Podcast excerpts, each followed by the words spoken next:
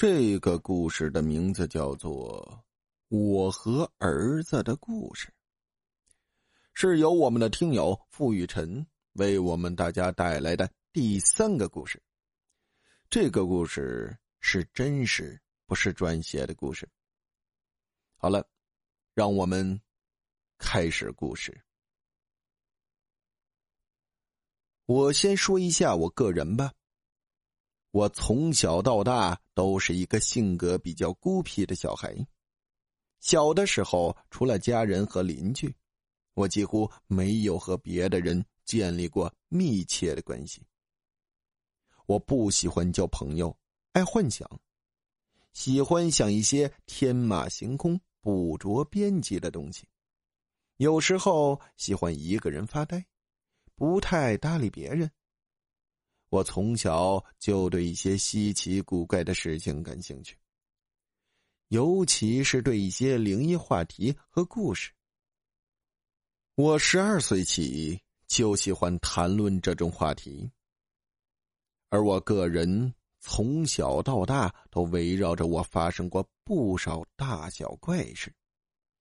我身边的朋友和亲戚也遇到过不少的怪事。这就让我有了很多这方面的丰富题材故事。我也在灵异网和其他一些论坛发表过不少稿件。再说说我的个人经历，我的人生道路算起来也是比较坎坷。我大学的时候是化工专业的，后来发现这行不好找工作。之后，我又改学土木工程，可就业一样不顺，收入也不高，揽到的工程也不多。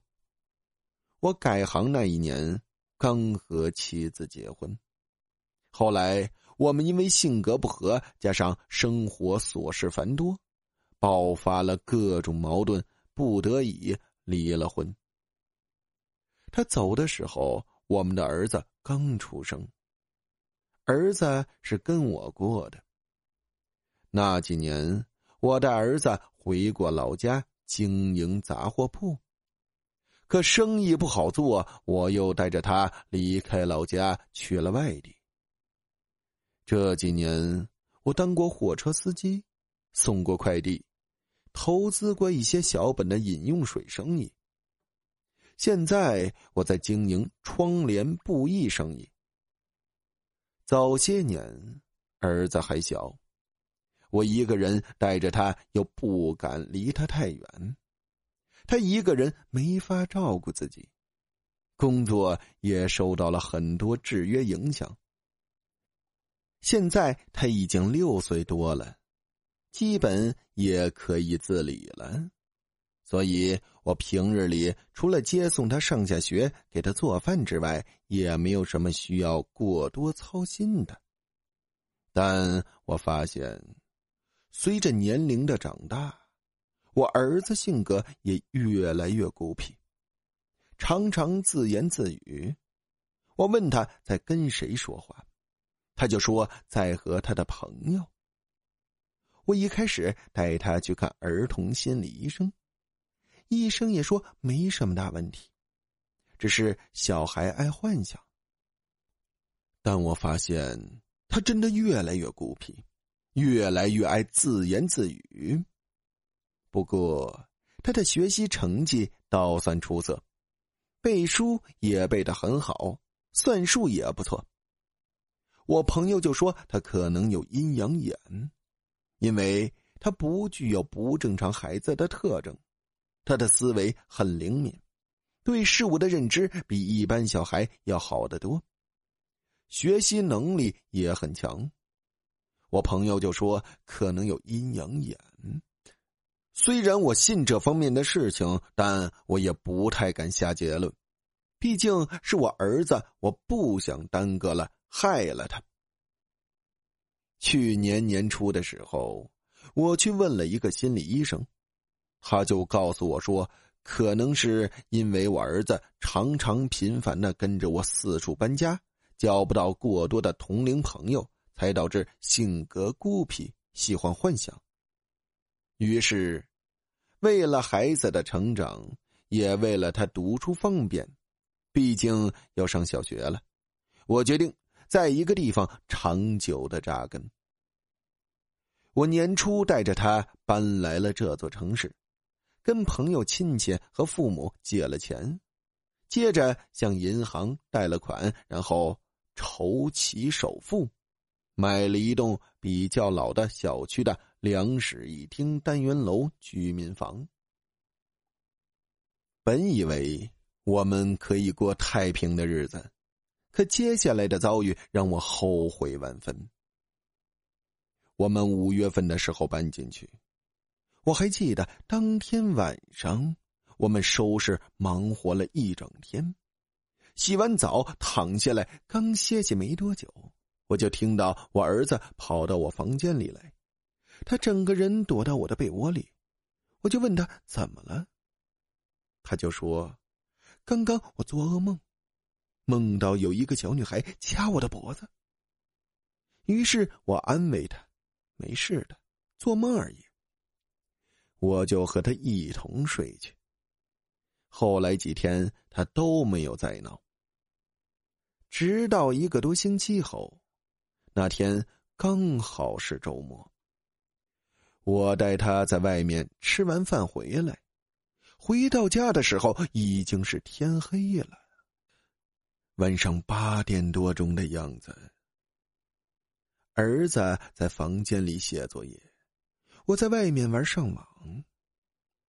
结果他突然很慌张的样子从房间里跑出来，然后慌慌张张的对我说：“爸爸，那边有个小女孩一直看着我。”我半信半疑，但我还是起身来到他的房间。我朝外面一看，就问他：“哪里的小女孩呀？”他就给我指了指对面单元楼，正对着我们的那个窗户。我看过去是没有人的，那里面黑黑的。我就问他是什么样的小女孩。他就说是一个穿红衣服的小女孩，她一直盯着我看，她的脸好白，我好怕。我跟她打招呼，她就对我笑，我就把她抱在怀里，安慰说：“没事的，你可能看花了眼。”之后我就把她房间的窗帘拉上。之后几天。我一直都看到我儿子手里拿着一个木质的悠悠球在玩，看起来款式很老的，我就问他在哪里拿来的，谁给的，他就说在外面捡回来的，我就没当一回事，没放在心上。后来有一次，我半夜起来上厕所。我就看到对面单元楼的那间房子，就是之前我儿子说的那间，居然还亮着灯。这是我搬过来近一个月第一次看到对面那户人家亮灯，我心里有些怪异的感觉，因为我之前一直都不是特别在意，现在才发现那户人家居然还有人住。我也没有过多的去想这件事，毕竟我白天有很多事要做。结果又过了大概一个多星期。有一次，我接儿子下午放学回家，那天我说好了晚上带他去吃烤串。回到家后，我接到电话有快递，于是我就留他一个人在家里。自己出去取快递，可我回来却发现儿子不在家里，我就出去找。当时我整个小区的喊他，最后在楼道里看见他整个人在瑟瑟发抖。当时他把脑袋蜷缩到膝盖里，我就问他怎么搞的，去哪里了，叫他也不应我。结果他抬起头来，我才发现他居然哭了，整张脸都是泪痕，眼睛都红了。我赶忙抱起他，问他怎么回事。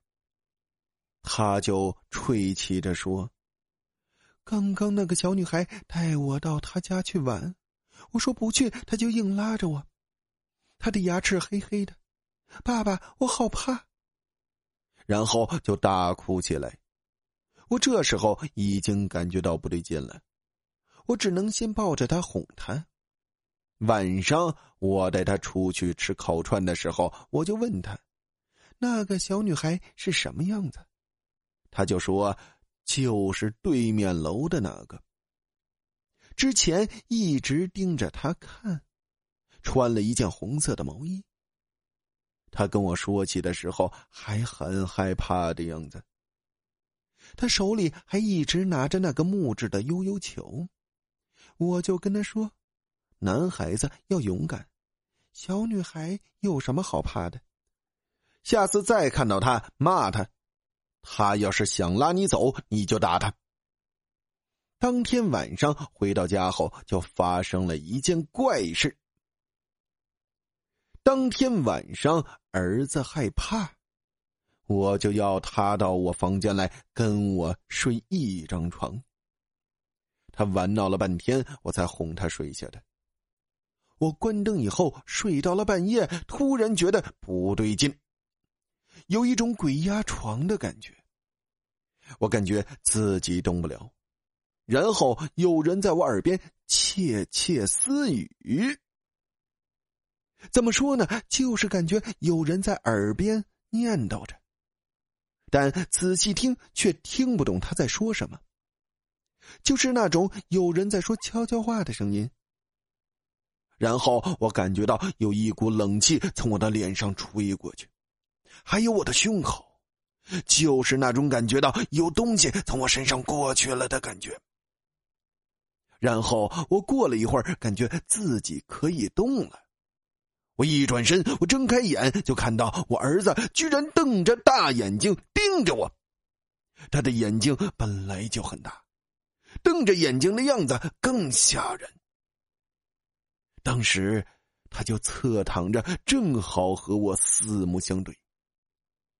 我一下子愣住了，然后他就慢慢的坐起身，他一直看着我。他的眼神是那种很阴郁的眼神，绝对不是我儿子的眼神。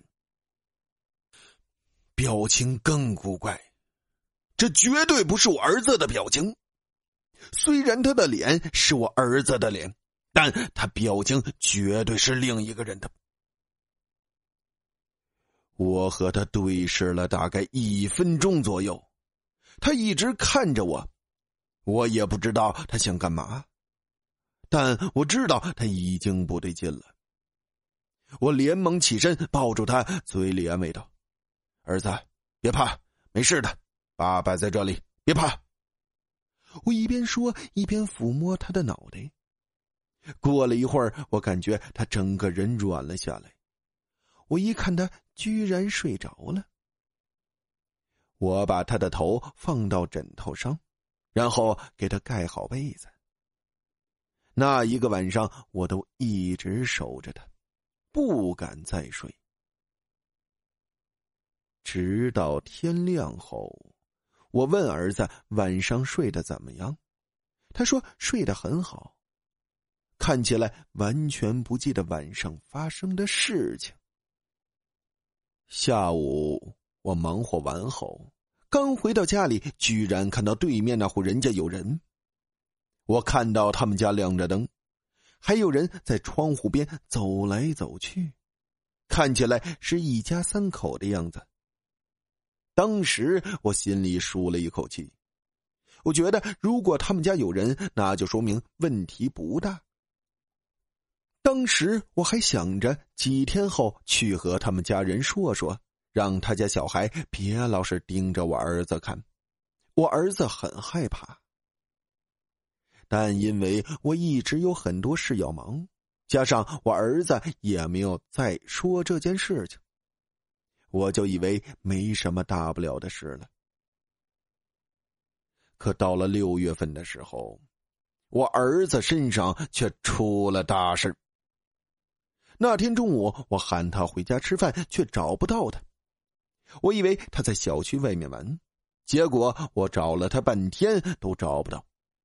于是我就想到我们家对面那户人家，结果我过去的时候让我大吃一惊，因为我到了那里才发现门是开着的，里面都是灰尘和杂物，都是一些椅子、凳子、自行车之类的。我是在那里面找到我儿子的。我找到他的时候，他整个人蜷缩在地板上。手里还拿着那个木质的悠悠球，我马上把他抱回家里，我叫了他半天都没醒，整个人都昏迷了。我把他送到了医院，当天他就发了高烧，一直不退，而且一直昏迷不醒。昏迷的时候还说胡话。做了脑部 CT，又验了血。医生告诉我，他得了儿童急性病毒性脑炎。之后打了针，挂了水，但也一直醒不过来。当时我整个人快崩溃了。回到家，我一直哭。然后我想到了那户人家，我自己趁着晚上挺起胆子，独自去了那户人家。我到了那户人家，才发现。那间房子里连灯都没有。这时候我才想起来，我之前看到过里面亮灯还有人。于是我在那里找了找，看看有没有什么特别的。那时候我隐隐约约听到，好像我儿子在叫我，而且他还在哭，但不是特别清楚。我觉得是自己耳花了。当时也没太在意，毕竟我心里念着儿子。之后，我问了小区里的人，那间房子怎么回事？小区里的一个老大爷就跟我说，那间屋子是空的。十几年前本来有一家人，但在一个冬天的时候，那家人取暖用煤气不慎，结果中了煤气。全家都死了，还有一个七岁的小女孩。当时我一听，整个人浑身都僵硬了，心里巨大的恐惧席卷了自己全身。但一方面，我又担心儿子的安危。我去医院看了仍然在昏迷的儿子。这时候，儿子在床上突然说了胡话。他嘴里喊着：“别打我，别靠近我，我叫我爸爸来之类的。”我再也受不了了，于是我给我母亲打电话，说了我儿子的情况。我母亲从老家赶来，我向他说了事情的原委，但我儿子还是一直昏迷着，有时候他会醒过来，但醒来也不说话，而且没多久又睡过去。当时我和我母亲都束手无策。之后，我开始问我的朋友，向他们求助，遇到这种情况该怎么办？我读书的时候刚好认识一个有通灵能力的朋友，他在其他的朋友那里听说我儿子的情况后，马上就联系我了。之后几天，我经他家里人介绍。从老家带来了一个神婆。那个神婆五十多岁左右，他们老家都叫她七姨。她来了以后，去医院看了我儿子，七姨就说我儿子的魂不见了好几个，被脏东西勾走了。当时我就问他怎么办，他就对我和我妈说，现在还不是特别严重，还有很大的机会救得回来。我跟他说了事情的原委，他就说一定是我儿子拿了人家的什么东西，才招惹上的无妄之灾。他就说在晚上的时候，在小区里大声喊我儿子的名字，叫他回家，越多人喊越好。之后到深夜，我要拿着一支红色的蜡烛去那个人家喊我儿子的名字，喊三声就够了。然后不要说话，更不要回头。不管看见什么，或者听见有人在叫我，直接回家，然后再把蜡烛弄灭，把屋里的灯打开，这样我儿子的魂就会跟着回家，他自然会醒的。当天我们就照做了。我几个朋友和我母亲都在小区里大声叫我儿子的名字，叫他回家。我自己则拿着蜡烛去了那间没人的房子，七姨还给了我一只护身符，她说那个东西很厉害，必须要带护身符，不然搞不好会有危险的。当我自己拿着蜡烛去那里的时候，我一进屋，居然真的听到了我儿子在叫我，他还在哭着说他很害怕。也许是父子连心，这才让我感觉到的。我就在心里默念，叫他到我这边来。之后，我离开了那间房子。当我离开那间房子以后，就没有再听到他的声音了。后面的过程我都照做了。第四天，我儿子果然醒了，烧也退下去了。当时我们都长舒了一口气。儿子醒来后，我问他怎么回事，他当时就哭着跟我说：“那天他在外面玩，结果那个小女孩又来找他，还给他带了糖果，说那糖果很好吃。他当时确实闻到糖果很香，不知怎么回事，就是很想吃。他吃了一颗以后，又接着想吃。”那个小女孩就把剩下的都给了他。结果吃完后，他还想要，迷迷糊糊就跟着那个女孩去了他家。当时他也不怕那个女孩吓人的样子。去了他家后，那个女孩的爸妈又拿了很多黑色的糖果给他吃。他吃后迷迷糊糊就睡着了。等他醒来。那家人就不让他出去，不让他回家。那个女孩的爸妈还说要他做他们的儿子，无论他怎么哭，他们就是不肯放他出去。那个女孩还一直拿那些黑色的糖果喂他吃。后来他急了，就说：“你们再不放我回家，我爸爸会来找我的，他会打死你们的。”我听到这里，整个人渗出一身的冷汗。我一连好几天都不敢回家，怕再一次看到对面那家人，因为我确实看到过。我又问我儿子是不是拿了人家什么东西，他就说他没拿什么。之后我又想到了那个悠悠球，我问他，他才跟我说。是那天刚搬来的时候，在小区下面的草丛里捡到的。